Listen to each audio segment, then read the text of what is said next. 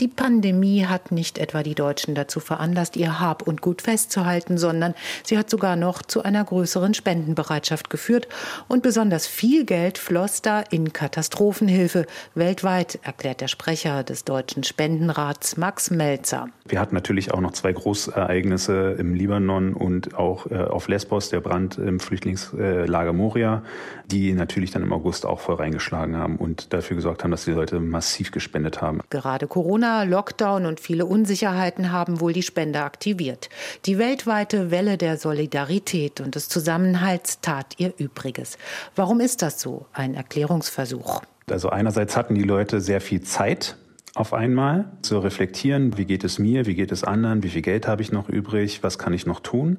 Da ist es mit Sicherheit auch so, dass die Leute tatsächlich weniger Möglichkeiten hatten, Geld auszugeben. Und so haben sich erstmals wieder mehr Deutsche dazu entschlossen, Geld denen zu schenken, die es im Moment am nötigsten brauchen. Tatsächlich habe ich das getan. Wir tun das auch immer. Wir unterstützen Lübecks Freibeutermucke, weil ich von dort eigentlich komme. Und das ist ein Musikverein für Klein und Groß und die hatten halt keine Auftritte. Und deshalb war es so wichtig, ähm, die zu unterstützen.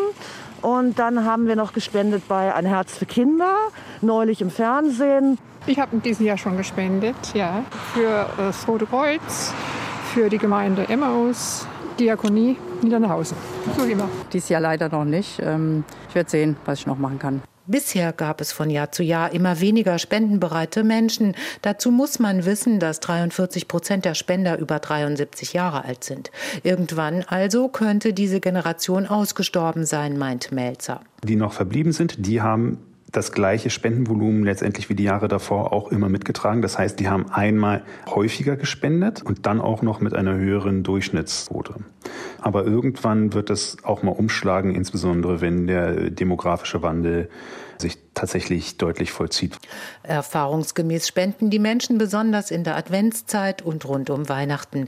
Die besinnliche Zeit lässt viele darüber nachdenken, wie es anderen geht. Also wir spenden schon jedes Jahr im Dezember, aber irgendwie hat man gedacht, man hat alles, ja, man hat keine Lohnkürzung, nichts, man hat die Arbeit und man wollte einfach ein bisschen was Gutes tun. Und so hoffen die Hilfsorganisationen darauf, dass sich in der Weihnachtszeit der Trend 2020 fortsetzen wird. Auch wenn Spendengalas und Weihnachtsmärkte etwa ausgefallen sind. Birte Steigert von der Aktion Deutschland hilft. Die wirklich spendenrelevanten Wochen beginnen für Aktion Deutschland hilft eigentlich erst jetzt. Und mit Blick auf die Spendeneingänge in den Monaten Oktober und November, die etwas höher lagen als im Vorjahr, sind wir auch verhalten optimistisch, dass sich dieser Trend in den letzten Wochen des Dezembers fortsetzen kann. Der Deutsche Spendenrat prognostiziert für das gesamte Jahr ein Plus von 1,6 Prozent. Unterm Strich wären das 5,3 Milliarden Euro private Spenden in diesem Jahr.